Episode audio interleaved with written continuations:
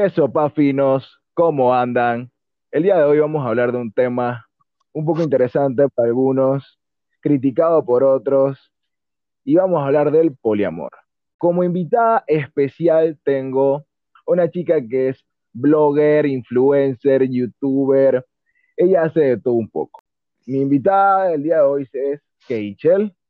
Hola Carlos, ¿cómo estás? Gracias por la invitación primero. Segundo, lo influencer está en veremos. Todavía no soy influencer. Para allá vamos, pero todavía no estamos allá. vamos a hablar del de, poliamor y vamos a iniciar como con una pequeña definición, ¿sí? ¿Qué es el poliamor? Que para mí, el poliamor es esa palabra que se utiliza para denominar todas estas relaciones que, que embarcan de tres a más personas y que en teoría son con, un conocimiento entre ellos, un consentimiento, y que al final se mantiene entre ellos la fidelidad y todo este tipo de cosas y la transparencia, ¿no? Pero eso, eso es debatible, ¿no? Bueno, yo tengo la teoría o la hipótesis de que los seres humanos no somos monógamos, ¿sabes? Y recuerdo que cada vez que le expongo esta teoría a, las personas es como que, ya, en verdad tiene sentido eso que dices por esta razón. Mira, yo creo que los seres humanos somos multidimensionales. Es decir, que no solamente tenemos un solo ámbito en nuestra vida. A esto me refiero con que tenemos diferentes eh, cosas que llenar como seres humanos para ser seres humanos completos.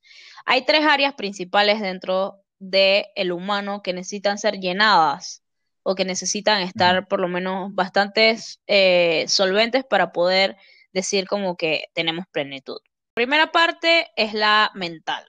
La segunda parte es el alma, los sentimientos.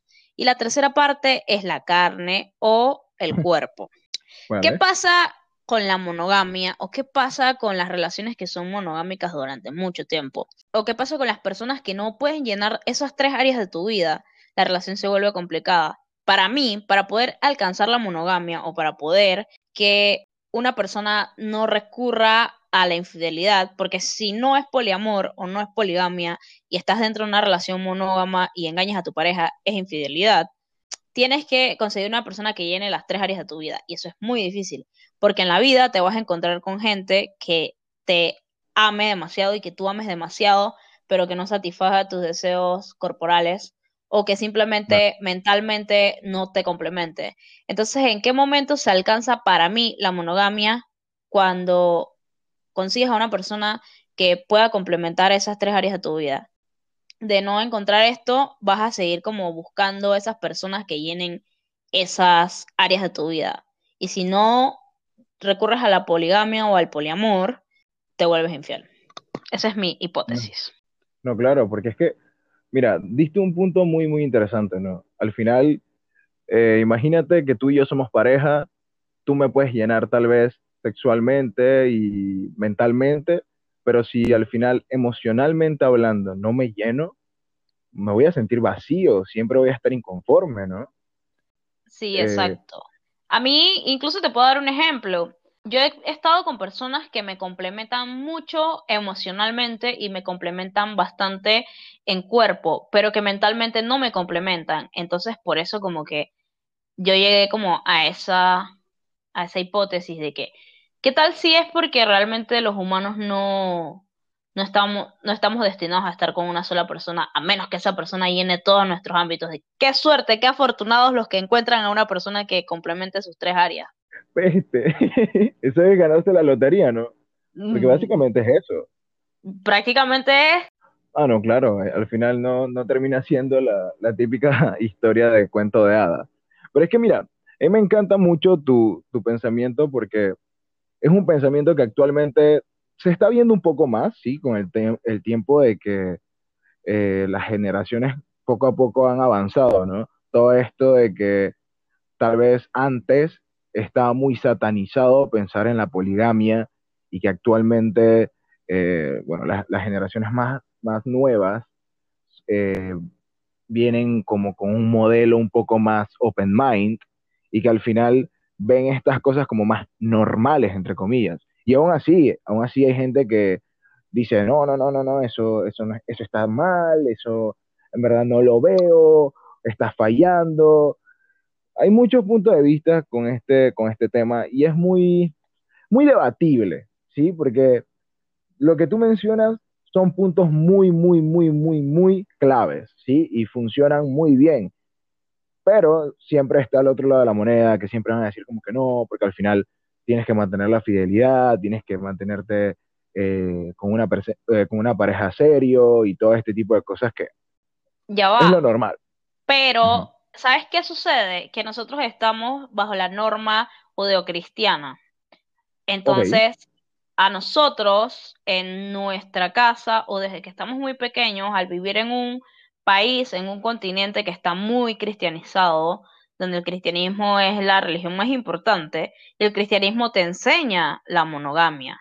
Entonces, destruir o deconstruir esos conceptos que tenemos de amor romántico, porque a la larga el amor romántico, para mí, para mi concepto, no quiero decir que todos los que sean románticos eh, estén mal, pero para mí el amor romántico no funciona, porque en el amor romántico se romantiza demasiadas cosas que no están bien, se normalizan demasiados actos o demasiadas cosas que a la larga pueden lastimarte emocionalmente y físicamente también. Eh, ese, para mí ese concepto de tú eres solo para mí no tiene sentido, es demasiado egoísta, ¿sabes? Entonces, eso tiene mucho que ver con cómo nos hemos criado. Mediante la religión, mediante la religión cristiana se le vaya dando menos peso, se va a poder ver como más un avance en cuanto al pensamiento monogámico. No, claro, claro. Y es más, mira, casualmente, eh, psicológicamente hablando, se dice que una persona se puede enamorar hasta de varias personas a la vez, o que una persona puede sentir atracción por mucha gente a la vez, sin problema alguno. Y eso da un poco más de, paso a lo que tú mencionas, ¿no? De que el ser humano tal vez no está hecho para lo que son las relaciones eh, monógamas. Porque al final, o sea, si tú te puedes enamorar de dos o tres personas a la vez, ¿sí? Significa que, algo en ti también le da, eh, le da una entrada a otras personas. ¿sí? Con tú y que tú estés perdidamente enamorado, tú puedes enamorarte de alguien más.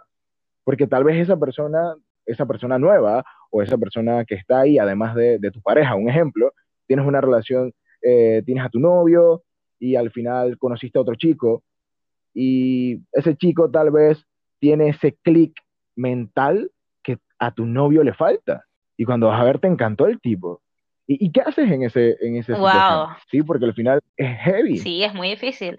Es muy difícil y más cuando estás con una persona que, que posiblemente no quiera abrirse al polimar, porque ya va, que la gente sea poliamorosa, sí, sí se refiere a que sean open mind, pero no significa que la gente que no sea poliamorosa sea super close mind, ¿sabes?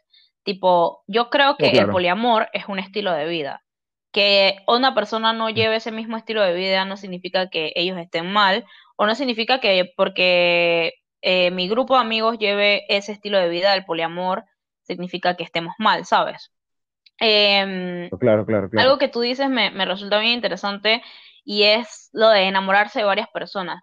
Pero entonces ahí tendríamos que entrar en detalle y tendríamos que entrar en el tema de qué es enamorarse porque según lo que yo conozco, el enamoramiento no más te dura tres meses, el enamoramiento es esa chispita, esa, ese subidón de dopamina y de serotonina que te da cuando ves a una persona. Y eso es algo que teóricamente te puede pasar muchas veces. Entonces, no sé si has escuchado ese mito psicológico que dicen que una vez un estudiante le preguntó a un profesor qué pasa si le estaba enamorado de varias personas y el profesor le contestó que si es que cuando estás enamorado solo tienes ojos para una persona. ¿Lo has escuchado? Sí, sí, claro, claro, claro, de lleno. Lo dicen demasiado. Y al final, no sé, para mí eso de que no tienes ojos para otra persona habría que verlo. Habría que verlo si esa persona para la que tienes ojos sí llena tus tres áreas. Si no las llenas, entonces es como que, sabes, yo voy a tener ojos para otra persona. No, claro, pero es que al final tú te enamoras y, pasa que todo ese periodo, ¿no? Y termina convirtiéndose en amor y todo esto. Pero yo siento que al final el mayor, el, mayor periodo de prueba es ese tiempo en el que tú te enamoras, porque, mira, al final, probablemente tú has conocido parejas que llevan desde secundaria juntos y actualmente siguen juntos, felices, y tú los ves que son los más felices del mundo. Y le funciona, le funciona súper bien. Eh, no, no, parece que no hay problema, que son los más felices del mundo. Sin embargo, hay, hay parejas que, bestia, inician hoy y dos después de una o dos semanas terminan. Dicen, ¿sabes qué? No, no ya no quiero. No, no, no, continúa. Yo en estos días estaba en, mi, en mis historias de Instagram hablando sobre eso. De qué pasa con las relaciones actuales que, se, que por lo general no duran lo suficiente. Es que falta eso de conocerse. Lo que tú mencionas de las parejas que estaban desde la escuela hasta ahora, y que les ha funcionado, yo estoy casi segura de que esa gente antes de ser novios se conocieron, que no fueron novios de allá para allá.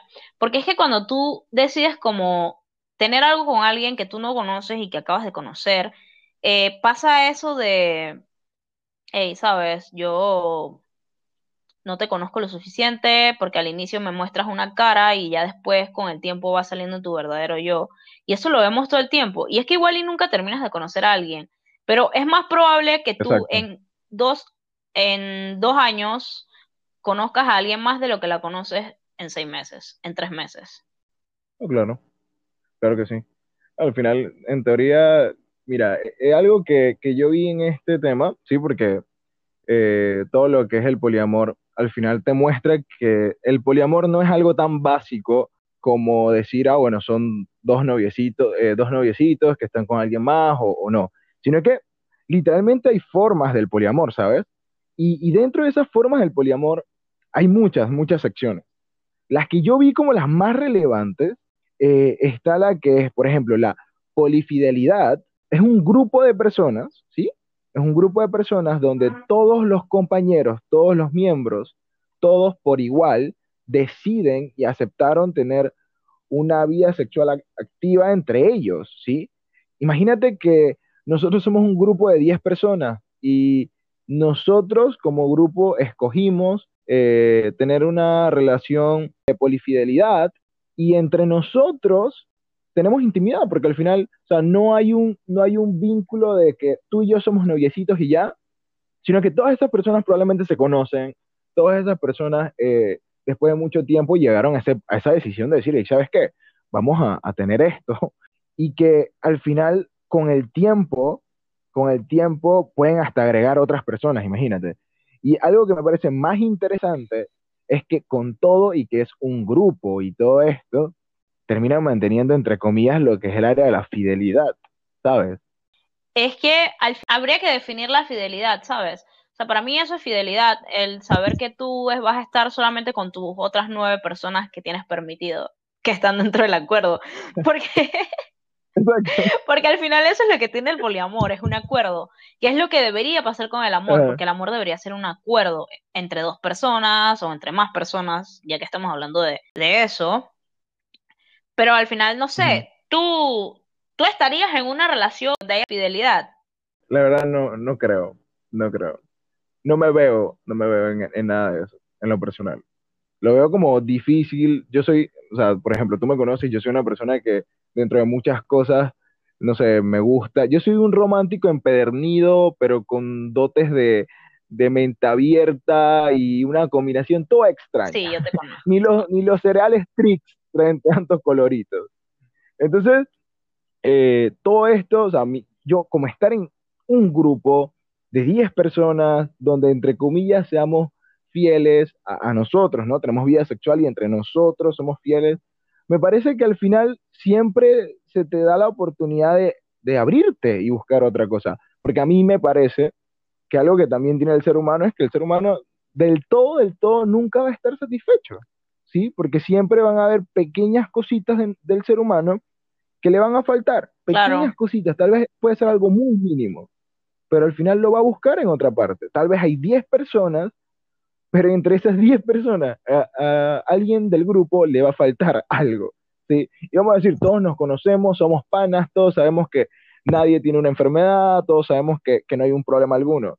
Pero con que una oveja se salga del rebaño, ya no hay fidelidad, ya no hay un tema y, ya pienso que al final se presta para problemas, ¿sabes?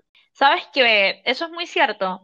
Por, por lo menos yo, en lo personal, no creo que actualmente podría entrar en ese grado de, de madurez emocional, porque es que ese es el detalle con el poliamor. El poliamor es algo de demasiada madurez emocional, de demasiado desprenderte del ego, demasiado yo no te quiero solo para mí.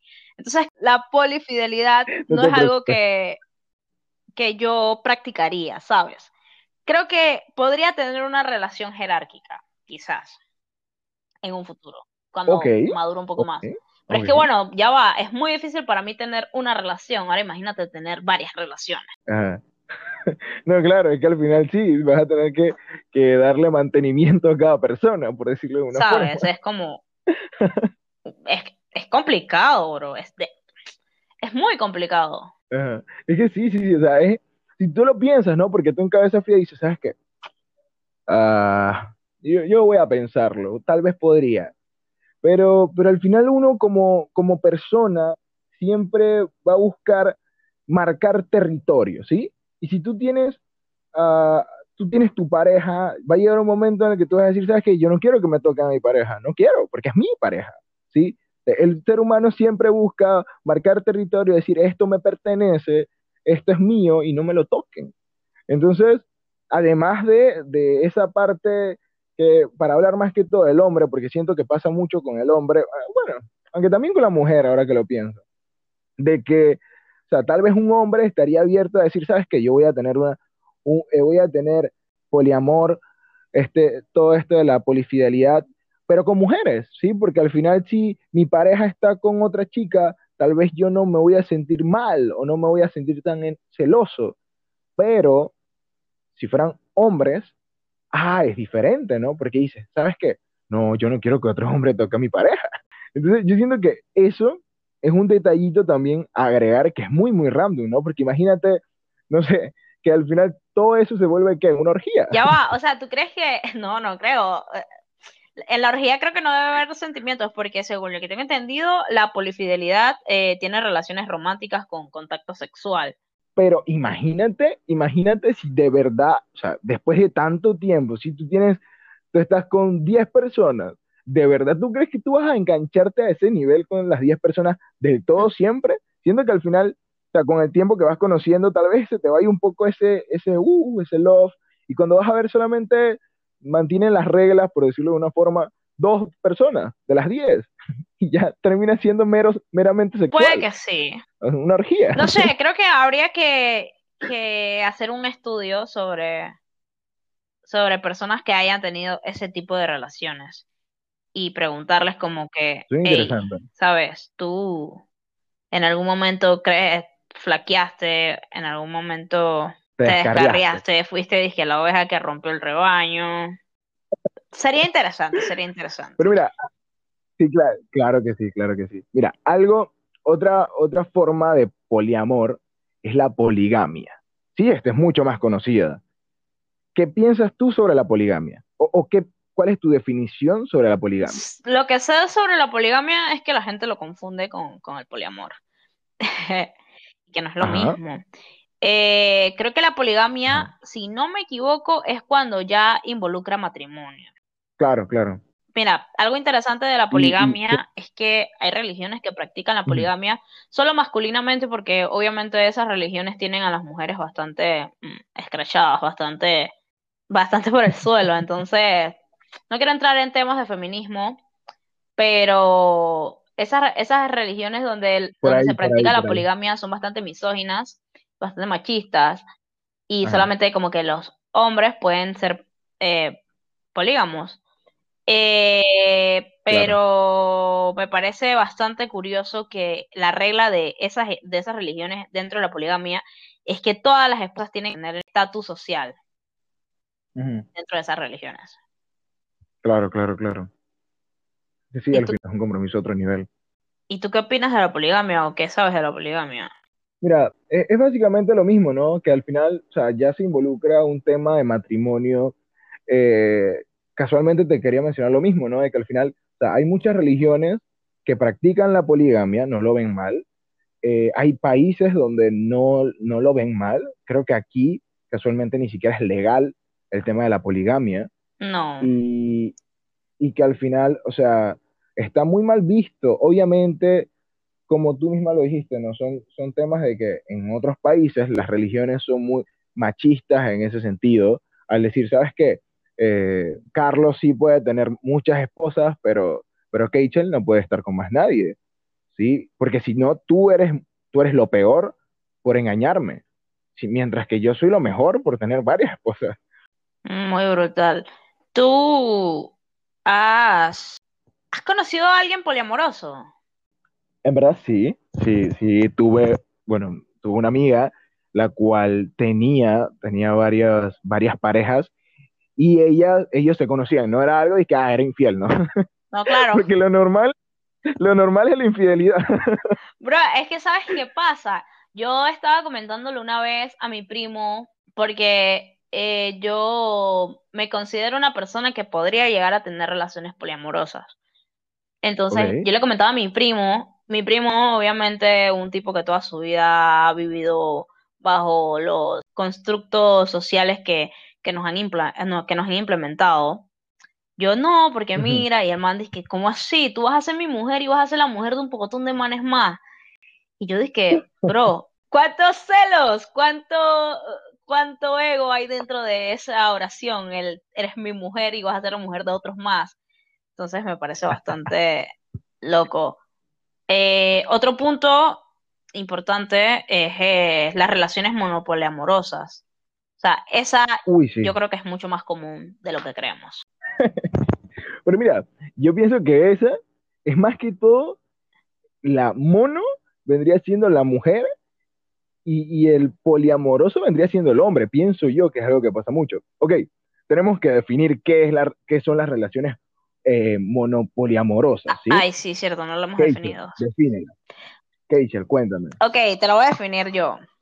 Eh, este tipo de relaciones son las relaciones en las que uno de sus integrantes practica la monogamia, mientras que el otro sí puede estar con otras personas y es aceptado por la persona que es monógamo. Es decir, yo soy novia de Carlos y yo tengo relaciones poliamorosas, pero Carlos es monógamo obviamente esto no se ve, porque como dice Carlos, se ve más en hombres que en mujeres.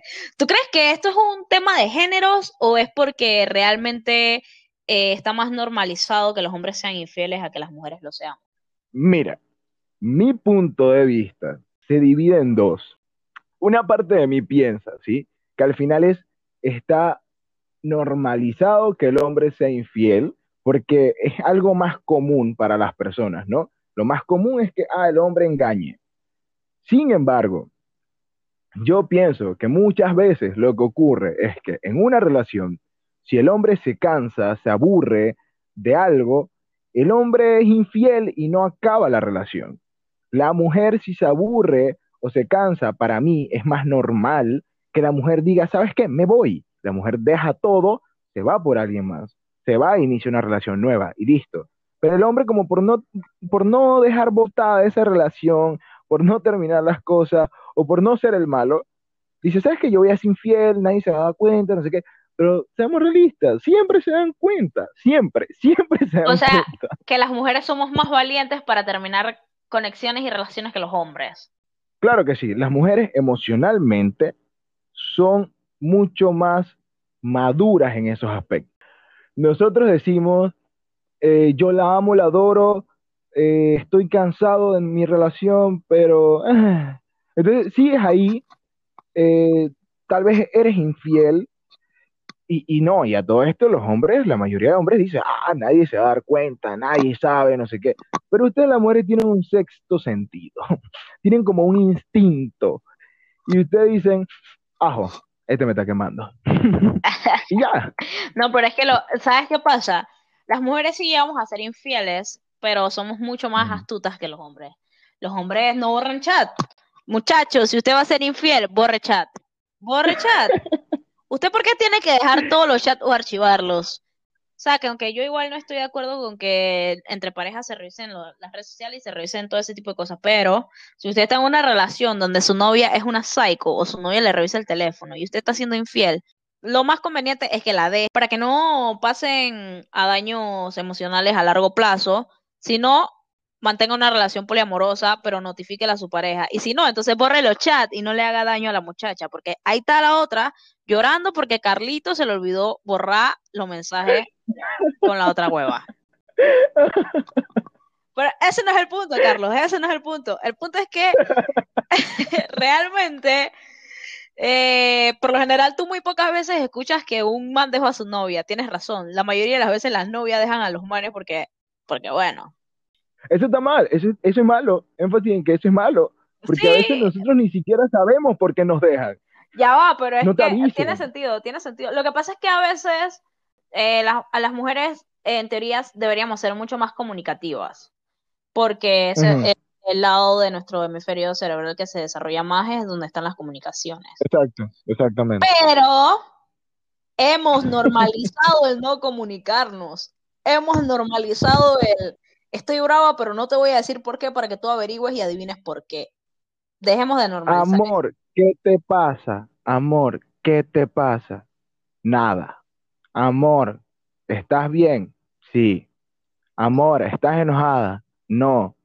Bueno, me voy. Sí, porque a ti no te interesa. No sé. Y vuelves. Amor, ¿qué te pasa? Nada. ¿Por qué? Porque hemos normalizado eso para parecer interesantes y no, niñas, eso no es interesante. Eso a la larga les va a traer consecuencias emocionales, les va a traer relaciones fallidas. Comuníquense, digan qué les pasa. Las cosas se arreglan hablando y entendiendo. No solo hablando, porque si tú hablas y hablas y hablas y no se entienden, al final no se va a arreglar nada. Exactamente. Mira, y, y hablando de, mencionando el tema de hablar de la comunicación, estas relaciones, la clave para estas relaciones es eso, la comunicación. Porque al final, algo que he visto en, todos los, en todas las formas, en todo este tema, es que como se mantiene entre comillas la fidelidad, y digo entre comillas porque para mí, a mí me parece que hay una fina línea, ¿sabes? Eh, yo pienso que en, estas relaciones hay una línea delgada, así, de que al final la línea es muy delgada de la fidelidad y de, de, de que, ¿sabes? Cuando tú estás siendo fiel, cuando no. Porque al final, como hay una gran abertura, ¿sí? Hay libertad, tal vez de una manera muy, muy discriminada. eh, al final, o sea, puedes terminar en, haciendo cosas que eh, la otra persona no vea bien y hay un problema, ¿no? Porque al final, yo veo que, aquí te dicen, no, la comunicación es lo más importante en la relación, esto y lo otro. Yo lo veo que al final la fidelidad en una, un ejemplo, en una relación eh, de poliamor, ¿sí? Que al final es tú y yo somos novios, pero yo voy a tener la libertad de tener intimidad con quien sea eh, y, al final te comunico, porque dentro de todo, ¿sí? Al final yo siento que como tú estás teniendo una relación poliamorosa, no hay algo que te va a limitar de manera, de manera fuerte. Ahora mira, te digo una cosa, para mí eh, las relaciones monopoliamorosas me parecen que son relaciones para que uno no se aburra del otro, ¿sí? Uno no se aburra de la relación, porque eh, vamos a decir, si, si tú y yo somos pareja y tú me llenas emocionalmente y me llenas mentalmente, pero sexualmente no hacemos un clic, siento que este tipo de relaciones son para eso, ¿no? Porque al final tal vez tú no tienes el mismo deseo sexual que yo, o tú no, no normalmente no, no estás acostumbrada a tener el tipo de intimidad que a mí me llama la atención, y al final me dices, ¿sabes qué? Vamos a tener esto. Y, y al final me das esa libertad de yo de decir, ¿sabes qué? Tú puedes tener intimidad con, con fulana de tal, ¿no? Porque al final eh, me imagino que se ponen parámetros dentro de ello y yo digo, eh, eh, me dices tú, mira, solamente puedes tener intimidad con María, con, con Teresa y con mm. Julia. Y ya. Sí, claro. Porque al final, eso es lo que es el poliamor, ¿sabes? Acuerdos. Comunicación, que es algo que nos falta en las relaciones monógamas en ocasiones. Claro, claro. ¿Sabes un punto importante del poliamor? Es que no todo es color de rosa. Es que la gente ha puesto, o sea, con, esta, con este boom de, de hecha, vamos a ser poliamorosos, ¿qué supa? Han olvidado que todas las cosas tienen un lado negativo y que todo tiene algo malo. Entonces, el poliamor no es color de rosa, el poliamor no es voy a follar contigo y puedo follar con más personas y puedo hacer lo que me da la gana y simplemente te tengo a ti porque, ajá, no. Eso mm. tiene sus puntos débiles. Tienes mucho que aprender eh, a dejar el ego atrás, tienes que aprender a, que, a controlar los celos, porque al inicio me imagino que deben existir celos, porque ya va, los seres humanos somos celosos de naturaleza, según lo que tengo entendido. Claro, claro, claro. Es que algo que tú mencionas, sí, no, porque al final no es color de rosa. Y si tú quieres algo color de rosas, ni siquiera sería poliamor, ¿sí? Porque algo muy, muy interesante es que el poliamor se confunde con las relaciones abiertas. Y ya este es otro punto, ¿sí? ¿Qué entiendes tú como una relación abierta, Keichel? Las relaciones que he tenido durante toda mi vida. ¿Qué tan, qué, tan heavy es eso? Ya va, las relaciones abiertas no son malas. Bueno, no, hay restricciones, no hay problema, no hay, no hay tanto de... Porque si hay restricción, ya no es una relación abierta. Si tú no me permitas a mí estar con otra persona, ya eso no es una relación abierta, ¿sí? Porque ya es poliamorosa. tú no me dejas estar con alguien más, pero tú sí puedes estar con alguien más, ¿sí? Eh, eh, si yo te pongo parámetros, ya no es una relación abierta. para mí, la relación abierta es un libre albedrío en todo el sentido. Lo único que tú y yo estamos juntos, nos, nos queremos, nos besamos, tenemos intimidad, hacemos esto y lo otro, pero no hay un compromiso. Nada me ata a ti ni nada te ata a mí. ¿Cierto o falso? Sí, en verdad sí, pero supongo que, según lo que tengo entendido, hay un punto donde la relación abierta se puede convertir en una relación poliamorosa, que es cuando ya te vuelves como, hey, ¿sabes algo? Vamos a, a formalizar un poco más y vamos a poner acuerdos y tú no puedes eh, tener esto y tú no puedes hacer esto y ya no se vuelve relación abierta sino poliamor. O sea, yo creo que un paso para estar en una relación abierta es un paso para poder ser poliamoroso, ¿sabes? Si nunca has tenido una relación abierta o nunca te ves en una relación abierta, déjame decirte que el poliamor y tú no van a congeniar, no va a pasar. Mira, yo, mi última casi relación, que creo que era una relación abierta, porque al final era como que... Espérate, para, para. ¿Crees que era una relación abierta? Ya va, es que nosotros nunca definimos qué fuimos, ni qué somos. Ni qué, realmente qué fuimos. Ya va, pero un grupo es una relación abierta, porque hay relación. buen punto, buen punto. Oh, me, encanta, buen punto. Un move, un grubeo, bueno, depende. Mm. Porque esas son palabras que tienen definiciones para cada persona diferente, ¿no? Porque hay gente que dice, un move fue algo un par de días, pero un grubeo es algo ya eh, eh, de más tiempito. Quizás los grubeos y, la, y los moves son las relaciones abiertas de los panameños. buen punto, buen punto. Entonces, ya va, llamémoslo relación abierta a lo que tenía yo con, con, aquel, con aquella persona. Y eh, nosotros podíamos salir con otras personas, eh, podíamos hacer todo realmente, pero nosotros sí guardábamos como fidelidad sexual, porque yo por lo menos tengo esa guía de que no puedo tener relaciones sexuales con personas a las que no quiera. Oh, entonces, me gusta. Entonces, como no podía, y él era como que, ¿sabes algo? Yo nada más me la paso trabajando, me la paso haciendo esto, me la paso haciendo esto, y nada más saco tiempo como para ti. Eh, nos apoyábamos emocionalmente, nos apoyábamos en el trabajo, nos apoyábamos en muchos ámbitos de nuestra vida, pero no éramos novios, pero tampoco éramos simplemente amigos. Entonces yo lo voy a definir como una relación abierta. Perfecto, ya, ya fue bautizada. el podcast sirvió para bautizar y definir cómo, fue tu última relación. Incluso para terminarla llegamos a un acuerdo. Fue como que, hey, mira, sabes algo, tú y yo creo que no vamos a formalizar nunca porque tú constante miedo al compromiso y yo necesito una novia y tú en verdad no quieres ser mi novia, así que yo me voy con la Yal que de verdad quiere ser mi novia. Y eso hay que aceptarlo porque al final si yo no te estoy complementando esa parte de tu vida, tú tienes que buscar quien te la complemente. O no tienes que buscarlo, porque realmente buscar quien te complemente es, es malo, es muy malo, te hiere emocionalmente. claro, claro. Tienes que tratar de que la persona que llegue a tu vida o la persona que tú quieras o decidas amar, porque para mí el amar es una decisión, eh, vale. complemente esa parte de tu vida que yo no puedo complementar porque, bueno, lo siento, bro, no voy a ser tu novia, relación abierta por siempre. Oh, wow. Mira, ahora como, como un cierre de esto, porque es un tema muy interesante, ¿no? Pero así como es interesante para algunos, porque yo pienso que tal vez es interesante para los jóvenes, tal vez no llama la atención que sea eh, saber un poco de, de, todo esto, ¿no? El poliamor. Porque, bueno, quién sabe, uno no sabe qué vueltas a la vida. Mañana terminas tú en un grupo eh, poliamoroso. Que sea polifiel. Exactamente, y, y, tú dices, wow, ¿quién lo diría?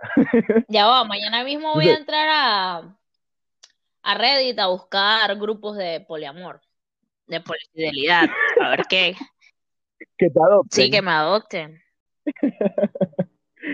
Para terminar, esto tiene muchísimas críticas, ¿sí?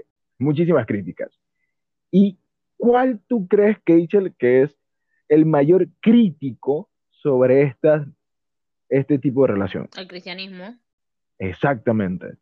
La mayoría, ¿sí? La mayoría de cristianos, ¿sí? Ellos critican todo esto porque al final ellos esperan que, la persona elija una, una sola persona para tener relación en general, una pareja como tal, listo. Ese es mi pensamiento, las religiones te inculcan desde siempre, o, muchas de ellas, que, por ejemplo, que tú, tú tendrás, te casarás para poder tener intimidad, eh, que solamente tendrás una pareja sexual, que solamente... Oh, wow. sorry. Bro, tú no me puedes venir a criticar el poliamor si tú estás, eh, si tú eres adúltero. Ese es el problema con, con, con muchos de los cristianos que critican las cosas que, que, no conocen, pero que ellos hacen, ¿sabes? Lo mío es poliamor, lo mío tiene acuerdo. Lo tuyo es infidelidad, porque estás haciéndole infiel a tu mujer con la que te casaste y que supuestamente era la única con la que ibas a estar toda la vida. Entonces, para mí, esa crítica es fácil de destruir.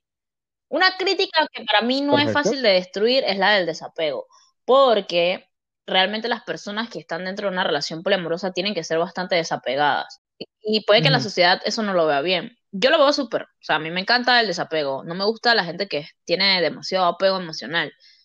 Pero eso es algo que fácilmente alguien te puede decir, ya va, pero tú tienes una relación poliamorosa y tú realmente no sientes ese apego, esa conexión con una sola persona a ti no te importa la, la persona. Y eso es algo que puede, eh, puede llegar a pasar. Puede que tú llegues a estar en una relación poliamorosa y que la otra persona no te llegue a importar lo suficiente y que nunca acabes ese acuerdo porque puedes hacer lo que te da la gana. Claro. O sea, yo, yo lo veo desde el punto de que, mira, primero que todo, el tema religioso siempre es un, un tema polémico, ¿sí? Las religiones critican todo lo que se desvía de los estándares o de sus doctrinas, ¿sí? Al final, eh, muchas de las religiones hablan de, del no tener intimidad hasta el matrimonio, pero, pero imagínate cuando, cuando, no sé, juntas a una persona de la iglesia con una persona que no es de la iglesia. Que hay yugo desigual. O que no tiene, o que no tiene que hay yugo desigual. Exacto, exacto. Ya va, pero eso no es permitido. Exacto. es serio. Depende. Depende. O sea, no debería. No debería ser así. Exacto, exacto. Ah, imagínate, o, te pongo un ejemplo. Tú y yo somos cristianos, ambos, pero yo me rijo con unas con doctrinas de los protestantes o evangélicos, en este caso, que, que involucra todo esto, eh, y tú eres católica. Y yo, mi punto de vista es que los católicos son un poco más liberales, ¿sí? Mm, sí, en teoría. Y, y yo como evangélico, te digo, yo no, yo soy firme ante mis creencias y no vamos a tener intimidad hasta el matrimonio. Ya va, pero... ¿Y tú? Tú sabes que, tú sabes que yo fui cristiana muchos años, ¿no? Tú, tú, lo sabes, tú amigo, tú lo sabes claramente. Claro. Y eh, yo recuerdo que mi pastor de jóvenes nos decía que si tú no querías eh, fallar a tus creencias, no te besaras con una persona más de 15 segundos. Y yo me puse a pensar, ¿por qué no más de 15 segundos? Y es que después de los 15 segundos las hormonas ya están activas y ya quieren algo más. Entonces, es complicado, es complicadísimo. Pero yo no sé, yo no sé si podría estar con una persona con la que no he estado sexualmente antes. O sea, si podría casarme con esa persona, ¿sabes? Porque, y si después que nos casamos no me gusta cómo me lo hace, ¿sabes? Yo no te gustó. Imagínate que al final la persona no cumple con tus expectativas.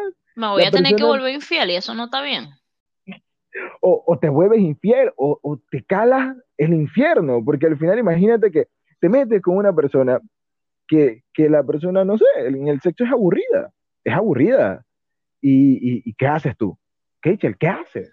Bueno, realmente ya no puedo hacer nada porque... Mm, mm, o sea, puedo ser infiel, pero la, infidelidad no está bien. Entonces, es, complicado, ¿sabes? Yo creo que al final, por eso es que tantos matrimonios eh, judio-cristianos se separan y tienen problemas a la larga, porque ya, ¿cómo te vas a casar con alguien que no sabe si coge rico? Es una incongruencia, no. No, no, no, no, no me sirve eso de no fornicarás.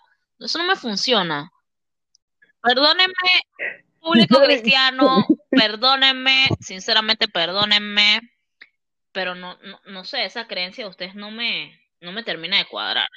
Y ahora que tú mencionaste que, que muchos de, estos matrimonios no funcionan, una de las críticas que tienen eh, hacia las relaciones poliamorosas es casualmente que fracasan, el índice de fracaso. O sea, la gente dice que todas estas relaciones terminan fracasando, que terminan terminan en algo, de, en una relación monógama o que al final terminan rompiéndose porque no, o sea, esos acuerdos, eh, llega un punto en el que tú buscas más, más, más, más, más y, no, y se rompe todo y, ya no hay, ya no hay, la comunicación se va, eh, tal vez las personas cambian y todo esto y, listo, ya, ya se rompe estas relaciones. Como fracasan, la gente dice, le tiran hate, ¿sabes?